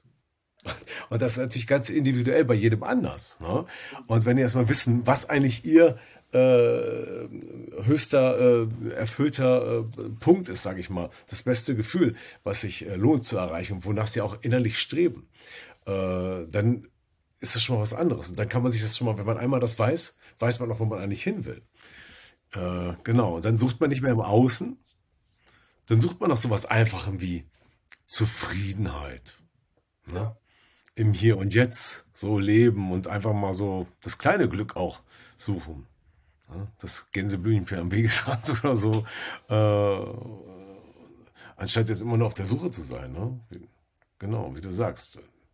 Da fliegt man von A nach B und vielleicht liegt es ja in Spanien oder auch in Thailand oder in, keine Ahnung, Madagaskar. Und dann stellt man fest, dann kommt man wieder zurück nach Deutschland, nach Rostock und stellt fest, zu Hause ist ja doch am schönsten. Und eigentlich habe ich da vielleicht schon sogar alles, was ich brauche. Vielleicht doch nicht. Ja. Ja. Du hast gesagt, ja. hm? Also es ist trotzdem immer spannend. Ich weiß, ich komme jetzt nicht auf den Spruch, aber das ist ja immer auch, gerade wenn man in Stresssituationen ist, immer guckt man halt woanders und denkt sich, ach, da wäre es bestimmt besser. Und das ist oft ein Trug, also vielleicht Ja, es so muss es wissen. Also man muss es selber ergründen, ey, ist es wirklich besser? Ist es jetzt wirklich zu viel? Bin ich wirklich unglücklich oder ist es einfach bloß gerade eine hart, schwierige Mhm. Zeit und äh, also jetzt grob gesagt, sollte ich mich zusammenreißen, also ein bisschen aus diesem, ah, alles ist schlecht, Zustand rauskommen im Kopf und sagen, ey, es passt schon, so bin ich zufrieden, ich bin zufrieden, Mhm. ist mein Arbeitsumfeld, ist es korrekt, ja, ist korrekt, dann Und allein durch die, dass da löst sich das ja schon ein bisschen auf, ey, es ist nicht so schlimm, es ist heute ein harter Tag und es wird auch wieder. Und, ja. Mhm. Und das ist auch nicht so einfach, ne? Weil zum Beispiel wir sind äh, ja in, in so einem Land, in so einem reichen Land, mit, wo es uns an nichts fehlt im Grunde genommen. Da kann man doch eigentlich jetzt gar nicht unglücklich sein, ne? Oder? Naja, oder doch, vielleicht zu viel Stress, zu viel Menschen, zu viel Briefe, zu viele Aufgaben. Ähm, als wir mal in Gambia waren, in Afrika, ein kleines Land äh, in Westafrika, ähm, da ist uns das erst bewusst geworden, als wir aus dem Hotel rausgegangen sind und mal äh, von, äh, ja, da war ein Mensch, äh, mit dem haben wir uns ein bisschen angefreundet, der hat uns dann sein Zuhause gezeigt. Und ich war total enttäuscht, nee, nicht enttäuscht, ich war schockiert und ein bisschen enttäuscht von mir selbst, weil ich in meiner Welt zu Hause war vorher und wir haben uns unterhalten und ich hatte ein paar Fotos und habe Bilder von zu Hause gezeigt und da war auch der Geschirrspüler drauf von so einem Krams. Jetzt kommt man da hin und da gibt es gar keinen Strom und kein fließend Wasser, sondern nur eine Wasserstelle, 200 Meter entfernt, die man dann mit Kanistern, wo man sich das Wasser abholt. Und die Kinder, die freuen sich, dass Gäste kommen. So dermaßen. Da habe ich gesagt, wie können wir den Kindern eine Freude machen? Ja, da kauft man hier so ein paar Bonbons. Und ich sagte, in Deutschland hätte wahrscheinlich kein Kind diese Bonbons gegessen. Bleib mir mit dem Scheißwerk, da ist ja nicht mal Schokolade drin, so ungefähr. Hätten wahrscheinlich viele gesagt. Und da war ein ganz anderer Level. Da hat man gemerkt, die Menschen haben gar nicht viel und die sind trotzdem glücklich, weil die lächeln und die freuen sich und an, an Kleinigkeiten. Denen macht es nichts aus, dass sie mal zehn Kilometer zu Fuß laufen müssen und so weiter. Ne? Und das ist dann auch mal die Frage, was erlebe ich und auf welchem Level bin ich unterwegs ne? und wie vergleiche ich mich immer wieder. Ne? Und um was geht es wirklich? Spannende Frage. Kann man jetzt auch nicht sagen, was richtig oder falsch ist. Aber nur, dass es sehr, relativ ist. Ja, sehr, sehr relativ. Also, genau, also man kann, also kann halt auch sehen, also ich, ich habe bisher nicht mit den auch mit weiten Strecken 15 Kilometer zum Bahnhof. Ich habe auch gerade noch nicht einen Führerschein. Äh, und das, ich habe da auch gemerkt, also man kann das so extrem leidend aufnehmen und das, oder man sagt jetzt einfach, ich gucke jetzt nach oben und genieße es. Also einfach weil es zum Selbstzweck sozusagen. Wenn ich jetzt äh, anfange zu leiden, dann wird es die Hölle, jetzt wird es drei Stunden. Oder es ist einfach ein schöner Spaziergang, drei Stunden und es da hatte ich das auch so ja, genau. gelernt, wie, wie, wie schnell man sich da umprogrammieren kann, bisschen, ey, nehme ich das jetzt negativ auf oder positiv und hatte auch Bekannte oder genau. so, die dann auch mal herkommen mussten, auch kein Auto hatten, ähm, mhm. wie schrecklich das sein konnte und so. Und mittlerweile ist halt 15 mhm. Kilometer, also, naja, 15 Kilometer ist ein bisschen weit, aber 10 Kilometer oder so ist es gar kein Problem. Also es ist immer wie ein Spaziergang, mhm. gar nicht negativ aufgenommen, aber und es ist dann halt auch genau, wie man Gewohnheit, ja. Ja, wie man, wie macht, wie, wie sagt Pippi Langstoff, ich mache mir die Welt, wie sie mir gefällt. Und äh, dann ist eine Frage, wie ich die Welt sehen will. Ne? Wie hast du das, wie, wie hast du das so äh, entwickelt? Wie, wieso kannst du so leicht mit den Dingen umgehen und so realistisch? Also, Gab es ein Schlüsselerlebnis oder bist du einfach so aufgewachsen? Nee, also ich, ich war denke ich mal, deutlich auf der depressiven Seite sozusagen. Also sehr, oh. mhm. sehr bisschen düster, sage ich mal jetzt grob. Äh, und auch damit auch also so hedonistisch auch. Und äh, es mhm. gab durchaus ein Schlüsselerlebnis einfach, wo ich dann äh, selber sozusagen Mechanismus, also ich weiß nicht, also nee, so, doch, so habe ich das sehr stark wahrgenommen. Also ein Schlüsselerlebnis, wo ich ähm, stark gelernt habe, dass ich eingreifen kann in dem, wie ich fühle, dass ich eingreifen kann in dem, wie ich handle, mhm. selbst und dass, äh, mhm. wie ich etwas meine zu denken, also sag ich mal, also da was äh, Leid, Leid anderen Leuten antun. Bei mir dann eher durch äh, mhm. Kommunikation, also jemand anschreien oder so. Und dabei auch noch immer denken, es ist ja richtig, weil ähm, die Person hat mir gefühlt jedenfalls Leid angetan, also wehre ich mich bloß oder ich will es nur zum Ausdruck bringen. Mhm. Das ging mir einmal dann so weit und ich habe gemerkt, wenn ich das jetzt mache, dann werde ich den anderen sehr leid zu tun. Und ich habe das halt selbst in der mhm. Familie auch gerade erst einen Tag vorher entdeckt. Ah, das gleiche wurde mir angetan. Also ich hatte da sehr viel Glück, dass ich genau diesen Mechanismus, den man von den Eltern mitbekommt, sozusagen, so verhältst du dich, so gehst du mit dem Leben um. Und ich habe das selber gesehen, das hat gerade bei, bei, mir sehr viel Leid erzeugt und genau dasselbe mache ich gerade auch. Und dann war so ein kurzer Klickmoment, Mhm. hey, äh, das, das, das erkenne ich irgendwie. Und dann war die Frage, also und dann war das für mich sehr spannend, irgendwie darauf anders zu reagieren. Ich will das nicht. Also dann ganz klarer Gedanke, ich will das nicht. Mhm. Und, und das ist ja dann auch eine Übungsfrage, sage ich mal. Also ist ja jetzt nicht so, dass ich das immer hinbekomme, aber mit jedem Mal, wo man dann Mhm. auch mal einschreitet bei seinen, bei seinen emotionalen Handeln oder so. Wir hatten das auch letztes Mal so ein bisschen, dass man Mhm. Ja sehr wenig bewusst entscheidet, sondern man reagiert ja eigentlich nur, man handelt nur und da kann man eingreifen Mhm. sozusagen. Und das ist fast unmöglich, weil wir, reagieren ja trotzdem die meiste Zeit, aber es ist eine Übungssache. Und jedes Mal, das war jetzt mein erster Punkt, wo ich dann zum ersten Mal eingegriffen bin, ich möchte jetzt nicht so mich verhalten, wie ich mich immer verhalte, ich möchte jetzt ganz anders verhalten.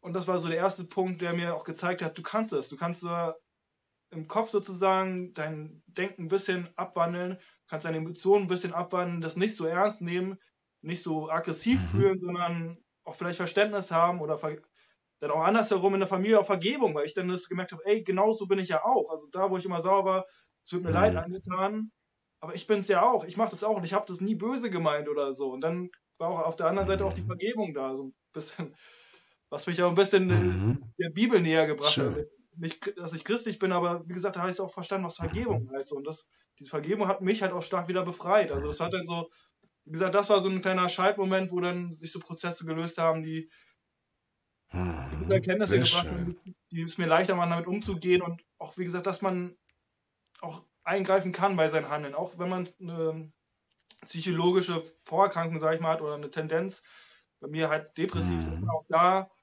bis zu einem gewissen Grad, es wird für den einen schwerer und für den anderen leichter sein, aber dass man Mhm. doch eigentlich eingreifen kann. Man kann zum Beispiel aufstehen und einen Spaziergang machen. Das ist für den einen schwerer, aber das, Ja, oder man, genau. kann, man kann sich auch die Welt, wie was wir eben gerade hatten, noch ein bisschen schön malen. Es ist vielleicht, also Mhm. bei meinem Freundeskreis oft wurde es dann genannt, lügst dich ja selber oder so, aber selbst wenn, also das ist ja, trotzdem Mhm. ist meine Wahrnehmung, wenn ich mich dann vielleicht selbst belüge oder so, es ist jetzt schön, auch wenn es ein bisschen düster alles um mich herum ist, äh, Mhm. trotzdem geht es mir besser. Also und dann kann ich ja immer noch entscheiden, Genau. es ist ja auch spannend, wie weit belüge ich mich selber, weil also man sollte ja auch die Emotionen wahrnehmen. Also das schon, dass man da dann auch so seinen Mhm. Mittelweg findet, okay, jetzt mir ist was Schlimmes passiert und jetzt leide ich einfach mal einen Tag und dann auch, wie gesagt, dann für sich auch erkennt, ab wann wird es dann nur noch dieses, ich drehe mich im Kreis, es ist nur noch auch Selbstmitleid Mhm. und jetzt mache ich einen Cut Mhm. und jetzt Genau. ich raus oder jetzt vielleicht, jedenfalls geht es bei mir so ein bisschen, dass ich auch einfach sagen kann, jetzt ist Schluss, also im Kopf einfach nur mir sage, jetzt ist Schluss, es ist nicht so dramatisch, es ist nicht so schlimm, das war jetzt einfach bloß emotional total aufgeblasen und allein schon das sich zu sagen, also innerlich sozusagen, es ist jetzt Schluss, es ist übertrieben, Karl, dann hört es halt auch auf. Also, da- Schön. Ja, sehr schön. Du hast es einfach so erkannt, ne? Also du hast gesagt Schlüsselerlebnis, aber da ist jetzt nichts Krasses passiert, sondern das war einfach nur so ein Aha-Moment, oder? Habe ich das richtig genau. verstanden? Na, Moment, also gar nicht Ja. dramatisch oder so, sondern bloß Ja, ja, genau. Mhm. das alltägliche Leiden und ein bisschen Leiden erzeugen und das halt sehr komprimiert zusammen Mhm. von, wo ich das empfangen habe, diese Verhaltensweisen, zu wo ich sie weitergebe und dann habe ich, wie gesagt, war bloß dieser Aha-Moment und, und diese. Selbstermächtigung, also wirklich bloß diese eine Tat, diese Selbstermächtigung, ich kann da einschreiten, ich muss nicht einfach wie Karl immer reagiert hat, reagieren, sondern ich kann auch ganz anders reagieren. Mhm. Warum nicht? Und dann, wie gesagt, Genau. dann tut es richtig weh im, im Unterbewusstsein oder im Nacken sozusagen. Ich will jetzt aber, ich will jetzt total ausrasten oder so. Aber nicht, bleib jetzt ruhig, auch wenn alles sich dagegen wehrt oder so. Und das ist, wie gesagt, mit jedem Mal ist es dann, fällt es ja noch leichter, da selbst Ja, sehr cool. über, also selbst ja auch wieder mehr der Mensch werden, der man auch sein will. Ich möchte nicht der aggressive oder theatralisch oder so Mensch sein. Ich möchte der irgendwo entspannte sein. Und dann ist ja auch wieder spannend, dass man vielleicht auch Mhm. zu entspannt wird, zu ähm, passiv oder so. Und dann kann man sich da aber auch wieder ausrichten. Mhm. Entwickelt dann neue Verhaltensweisen und kann da aber auch wieder justieren sozusagen, äh, ab wann, wo ist auch meine Grenze und wo werde ich auch vielleicht mal laut Mhm. oder so. Also das, das ist dann sehr Ja. spannend. zu sagen. Also, ja, voll gut. Also du hast aber erkannt, durch einfach nur auf der rationalen Ebene, durch Nachdenken, dass du die Macht hast über dich und dass du selber entscheiden kannst, wie du sein willst. Ne? Verrückt. Und jetzt könnte ich mir vorstellen, der eine oder andere sagt jetzt, oh ja, das möchte ich auch gerne. Und ich mache das jetzt auch. Und der eine oder andere sagt vielleicht auch, ja, aber mir geht's viel schlechter. Und bei mir ist alles ganz anders. Und deswegen kann es bei mir nicht funktionieren. ähm, kann ja auch sein, ne? Aber es kann auch sein, dass es einfach auch genau die Einsicht ist. Hm. Hast du das Gefühl, dass du durch deine Arbeit, durch die Ruhe dabei, sag ich mal, auch das, dieses Meditative, das, das äh, Abschalten, dass dadurch dir auch die Fähigkeit gegeben ist, dieses, die Dinge so zu reflektieren und auf solch ein Ergebnis zu kommen? Ist das dir bei der Arbeit vielleicht sogar äh, bewusst geworden? Hm, nee. Nee. Nö, also zu dem Zeitpunkt habe ich auch gar nicht. Achso, na, da hatte ich studiert. Also das war wirklich dann Ah, okay. Unabhängig vom Mhm. Sch- Schnitzen, da habe ich ja irgendwas mit sowas ähnliches wie Forstwirtschaft, also Ah, wirklich ja. Mhm. ganz anderes Leben sozusagen und äh, bin auch gar nicht so, also ich meditiere auch sozusagen gerne oder ich gehe auch gerne spazieren, versuche mir auch dann die Umgebung bewusster zu machen oder die Wahrnehmung bewusst zu machen. Mhm. Aber die, gerade diese Prozesse sind für mich da noch sehr abgekoppelt. Also dass da jetzt nicht in diesen ruhigen Zuständen, das ist sehr dann äh, mich zur Ruhe bringen oder das ist hauptsächlich bei diesen, Ar- bei zum Beispiel beim Schnitzen, beim Meditieren oder beim bewussten Spaziergang draußen ohne laute Musik und so, äh, ist es dann eher mich zur Mhm. Ruhe bringen, mich eher einfach den Stress, etwas Stress abzubauen sozusagen. Also einfach mal auch das nicht, äh, wie sagt man, ähm, zu durchdenken oder irgendwie was zu denken, Mhm. sondern einfach äh, mal kurz loszulassen. Diese Sachen, also dieses, das ist, fühlt sich eher an für mich wie Arbeit. Also dass es dann sehr bewusst ist. Gerade wenn es halt nicht bewusst Mhm. ist, äh, bin ich, neige ich daher eher dann dazu, wieder in den alten Mustern zu sein. Also das, wie gesagt, nur ich selber. Also Mhm. ja auch, Mhm. gesagt, Ja, was auch ganz normal ist. Ja. Äh, ich meine, du hast ja teilweise auch einen alternativen Lebensstil und so. Ähm, welche Rolle spielt bei dir eigentlich so die Mediennutzung? Handy, Fernsehen, Konsum, YouTube, Facebook, so. also in Relation, sage ich mal. Ich glaube, in Relation zu vielen anderen sehr wenig. Aber ich gucke Mhm. schon abends eine Stunde YouTube oder so, gucke ich mir eine Dokumentation an oder ab und zu habe ich dann nochmal Netflix oder so für zwei, drei Monate und gucke mir da was an. Das, Also schon so, dass du das nutzt. Also nicht, dass man sagen kann, äh, ja, also das Thema Medien äh, macht jetzt so viel aus, dass äh, viele Leute einfach verlernt haben, da solche ref selbstreflektierenden äh, Erkenntnisse zu bekommen. ja, aber Würdest du ich würde, ich würde, ne, ich würde aber schon sagen, dass ich da auch ein, ein gewisses negatives Verhältnis habe. Also, das ist, also es ist, wie gesagt, bei mir jetzt nicht so massiv, vielleicht, wie es auch gänge, also bei anderen manchmal vielleicht ist. Mhm. Ich höre auch sehr viel. Podcast, also wirklich den ganzen Tag Musik und Podcast, das wirklich massiv, was einen ja dann auch noch Mhm. ablenkt, aber also ich würde schon sagen, dass es mich sehr davon abhält, noch intensiver der zu sein, der ich gerne sein will, an mir zu arbeiten, Mhm. diese Ablenkung ständige, sei es nur Musik oder Podcast. Mhm. Ähm, aber, aber es wird auch jeder kennen, es gibt einfach so Scheidewege im Leben oder Punkte, an die man kommt. Entweder ich fahre jetzt völlig gegen die Wand oder ich verhalte mich anders. Also man kommt ja trotzdem auch mit dieser Ablenkung an Punkte, wo man sagt, ja, entweder ich fahre jetzt meinen Film, also ich, ich werde jetzt laut oder ich mache das, was ich äh, eskaliere oder ich, ich, ich äh, werde es versuchen zu lösen, das Problem. Und das ist so, diese Mhm. Punkte wird ja jeder kommen, egal ob mit einer Mediensucht oder nicht. Also, wie gesagt, bei mir, ich, Mhm. ich, Ja, aber ich, vielleicht, vielleicht hat man eine andere Lösungskompetenz noch, wenn man sich nicht so sehr den Medien äh, ergibt oder, oder äh, sich erschlagen lässt. Vielleicht. absolut, ich denke ich auch. Also, weiß, war jetzt nur so eine These, weil ich glaube schon, dass was auch im Gehirn passiert, äh, dabei in vielerlei Hinsicht. nee, ja, glaube ich, Weil man ja auch eine gewisse Abhängigkeit bekommt, ne? Ja, schon Studien, ne? Hm. Ja, und auch, ne, und ich kenne es jetzt auch von Tabaksucht oder so. Also, da ist ja gerade mal auch ein Mhm. Thema von mir, das wegzukriegen. Also ist es zurzeit weg. Aber dass man Mhm. auch mit den Stress oder auch mit den Belastungen anders umgeht. Und das wird bei der Mediensucht ja auch so sein, sich abzulenken, die Gedanken wegzukriegen und nicht äh, unbedingt mit den Gedanken leben zu können oder so. Also es sind ja schon diese, diese Mechanismen sozusagen, die einen davon abhalten, zu lernen, mit dem, was jetzt gerade ist, mit den Gedanken oder den Emotionen jetzt umgehen zu können, sondern man kann auch nur durch Medien ja das genauso wie mit, äh, sei es Tabak oder Alkohol, das wegdrücken. Und das ist ja bei jeder Stimmt, selber. Ja. natürlich immer dann angenehm. Es ist auch für dich vielleicht ab und zu mal ratsam, auch mal was wegdrücken zu können, mhm. Moment Ruhe. Aber es hält einen immer von dieser Entwicklung ab. Und ohne die Entwicklung wird man da auch nicht weiterkommen und mhm. wird natürlich, es wird sich ja nur anstauen. Die persönliche ja Entwicklung, ne? Genau. Mhm. Es wird ja am Ende einen unglücklich ja. machen, weil man halt nicht mehr in diese Entwicklungsprozesse tritt. Mhm. Weise Worte an alle, vor allem jungen Leute da draußen. Na, das macht nichts, das zeichnet das noch nee, nicht auf. Äh, weise Worte habe ich gesagt, äh, gerade für die jungen Leute da draußen, die ganz jungen. Die TikToker und so unter uns. Äh, ja, so, wir sind fast am Ende angekommen in unserer in unserem Late Night Talk. Jetzt äh, geht es ja bei, bei Trennung und Freundschaft um Beziehungen und deswegen äh, darf ich dir nochmal eine private Frage stellen.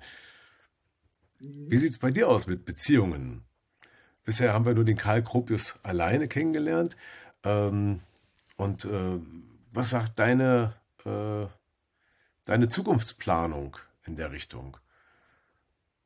Oh, das ist, das Oder willst du das jetzt beantworten? Das ist jetzt eine schwierige Frage vielleicht. Ja, ne, ich kann es beantworten. Also, äh, es ist halt schwierig, ne, weil da es äh, eine starke Diskrepanz gibt, was ich unbedingt innerlich will. Also jetzt mhm. nicht mal, also was, was, da sehe ich auch ein bisschen was vielleicht von alten Baustellen sozusagen, was nicht ganz frei ist. Also ich, ich habe einen starken Drang nach Familie, nach starker Bindung.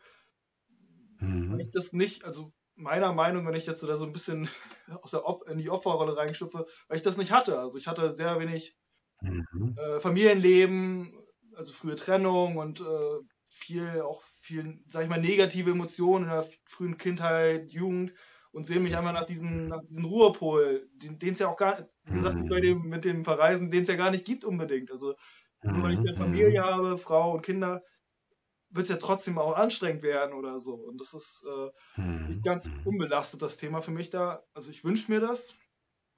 Ich habe auch, ja. äh, hab auch ein Mädchen sozusagen, also noch nicht so doll feste Bindung. Mhm. Ähm, darüber sind wir auch ein bisschen in Kontakt gekommen. Ähm, ja, das ist aber, wie gesagt, mittlerweile früher war das ein riesen Aufregungsthema für mich. Ich habe dann auch sehr viel Druck gemacht in Beziehungen. Ich will das jetzt, ich möchte in die Richtung und habe aber auch gemerkt, dadurch, dass es auch nicht so unfrei ist, bin ich ja nicht frei und das ist das Ganze einfach so verspannt, dass es mhm. so nicht sozusagen und dass ich dann einfach jetzt eher in dem Moment bin, loslassen. Ich, ich genieße die Zeit äh, mit der Frau, aber es ich habe einfach, ich habe, genau, ich habe wieder so ein bisschen dieser alte Satz. Ich habe einfach keine Lust, jetzt da Drama draus zu machen. Ich habe keine Lust, mich jetzt wieder in meine mhm. alten Strukturen, die, die nachzugehen und dauernd irgendwie da Druck mhm. zu machen. Ich möchte das, komm näher, komm näher, mach das. Mhm. Und äh, genau, und da, da, da bin ich noch sehr daran, mich selbst zu entdecken, wie, wie gehe ich damit um in der jetzigen Phase meines Lebens. Auch wenn ich die Möglichkeit hatte, mal mit anderen Frauen, oh, vielleicht doch irgendwie ganz doll Nähe, ganz viel von mir, habe ich dann auch schnell gemerkt, ja, jetzt mhm. passt das eigentlich auch gar nicht so sehr, sondern das ist bloß dieses von früher so, ich will das unbedingt, aber passt das überhaupt oder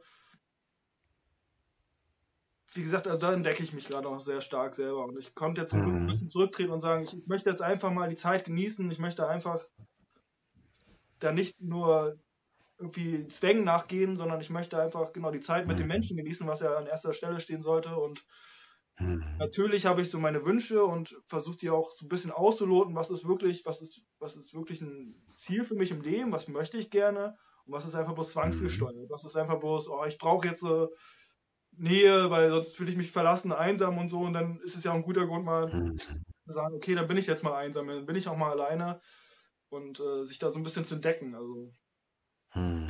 Toll, ja, ich finde es toll. Du bist also auch da sehr reflektiert, machst dir keinen Druck und gleichzeitig bist du auch der Ruhepol für dich und kannst das, glaube ich, auch für andere sein. Also, ähm, das kann ja nur gut werden. Nicht, nicht immer. Ne? Es gibt ja Momente, da kann man halt bewusst nachdenken und es gibt dann auch Momente, da vergisst man das auch mal schnell, äh, hm. wer, wie man eigentlich handeln will und dann ist man auch ganz schnell wieder in seinen alten Strukturen drin. Also ich kriege das ja auch nicht immer hin. Ich bin auch mal ja. überemotional und dann brauche ich, das mhm. aber für mich ist es aber auch in Ordnung. Dann bin ich halt mal einen Tag nicht der, der ich sein will, mhm. sondern da bin ich mal emotional und dann kann ich auch wieder reflektieren, oh, das ist da, da, das tut mir jetzt voll leid oder so. Und dann kann ich das auch wieder umdrehen und Hm. Ja, das ist auch normal, das gehört dazu. Ne? Also wir sind ja nun Menschen mit all seinen Fehlern und Kanten und Ecken und hast du nicht gesehen. Nobody's perfect. Ähm, das wäre das wäre vielleicht auch langweilig. Ne? selbst Mhm. übergeben. Also auch zu sagen, ey, es ist auch in Ordnung, mal nicht perfekt zu sein oder Mhm. auch doof zu sein oder wie auch immer. Es ist auch in Ordnung. Also man kann auch mal nicht Mhm. immer funktionieren, weil sonst fühlt sich das ja auch völlig verkrampft an oder so. Also das merke ich dann auch manchmal, oh, wenn ich da jetzt zu viel versuche, das irgendwie so zu. Also das geht. Das wäre mir einfach zu anstrengend dann auch. Ne? Sondern es kann auch mal, ich kann auch mal Mhm. schwach sein, ich kann auch mal Genau. äh, gemein oder irgendwas sein, aber ich, ich äh, sehe dann auch zu, dass man sich dann auch fängt, wenn es äh, Mhm. wenn für selbst die Grenze gekommen ist oder halt auch für einen Menschen, der, den man gerne hat oder so, also dass man da auch nicht die Grenzen überschreitet. Und, genau. Mhm. Ja, im Leben ist Genau, das dann ja immer. Also man ist ja immer am sich herumtasten, am gucken, wie Mhm. voran, wie gehe ich, wie gehe ich mit dem Leben um, wie gehe ich mit mir selbst und meinen Mitmenschen um. Und es gibt da nicht die, das eine Richtige oder so, sondern einfach, man tastet sich halt so Mhm. voran und äh, hoffentlich geht es halt vorwärts. Ne? Und das, wie gesagt, da bin ich ganz glücklich. Ja, glaube ich. Ja, das geht auch vorwärts. Und wie gesagt, mit der Einstellung, und es darf auch leicht sein, ich glaube, das ist der richtige Weg. Gibt es so zum Abschluss noch so ein, so ein, ähm, so ein Satz von dir oder ein Motto, äh, wo, wo du vielleicht auch, äh, vielleicht was ist dein Lebensmotto? Gibt, kannst du das in einen Satz fassen? Vielleicht für unsere Zuhörer und Zuschauer auch nochmal so als Überschrift so. Es gibt nichts Gutes, außer man tut es. Hatten wir den nicht auch den Satz letztens? Aber ich glaube, das ist er nicht, ne? Gibt- Also ich habe jetzt keinen schönen Satz oder so. Also es gibt schöne Aha, Sprüche, von Hermann Hesse. ja, oder alle also, also jetzt erstmal was anderes. Also ich, ein Satz, der mir sehr geholfen hat, also ich glaube, du hattest das letzte Mal auch angesprochen, dieser typische äh, achte auf deine Worte, denn sie werden deine Gedanken und deine Gedanken werden deine Taten und deine Ja. Taten werden ein Teil von wer, wer du bist. Also das war wirklich so, das ist ja in diesem ganzen Thema mit dieser Selbst, Genau. Selbstkontrolle sozusagen, das ist der Schlüssel sozusagen für Ja. mich gewesen, für mich persönlich gewesen, was man nicht ernst genommen wird, wenn so viel geflucht wird, wenn so schlecht geredet wird oder so, dass es sehr stark mit dir was macht und das, und auch bei jetzt äh, Problemen oder so, wenn ich mir selber sage, oh, ich bin so arm dran, ich bin so traurig, ja, dann bist du es auch erstmal, das kannst du auch sein, aber wenn du nicht aufhörst, dir das selbst zu sagen, ob jetzt äh, verbal oder gedanklich, dann wird es halt auch schwierig, das nicht zu sein oder so. Also jetzt, äh, wie willst du glücklich sein, wenn du immer sagst, Mhm. ich bin jetzt äh, schlecht dran, ich äh, leide? Da muss man sich vielleicht auch mal selbst belügen und sagen, hey, alles ist cool, auch wenn ich gerade eigentlich leide, aber das ist schon der erste Schritt dahin zu kommen, dass es wirklich auch alles gut wird. Also ein bisschen, also meistens. Und das Lebensmotto, Ähm, genau, also jetzt ja, und äh, achte auf deine Worte oder achte auf deine Gedanken, ne? Heißt es genauso, ich habe gerade mal kurz gegoogelt äh, Mhm. und äh, vielleicht nochmal der Vollständigkeit, aber ich finde es auch wirklich schön. Ich habe gerade gestern einen Film gesehen, The Secret, wo es eigentlich auch darum geht, zu erkennen, das, was du denkst, ist das, was sich am Ende manifestiert. Deine selbsterfüllende Prophezeiung, im Negativen wie im Positiven, erfüllt sich durch deine Gedanken. Und deswegen, vielleicht nochmal der ganze Satz, du hast es eben schon so schön angefangen und ich hätte es jetzt auch nicht auswendig hinbekommen, deswegen lese ich es ab. Achte auf deine Gedanken, denn sie werden Worte. Mhm. Und äh, sie können auch scharf sein und verletzen.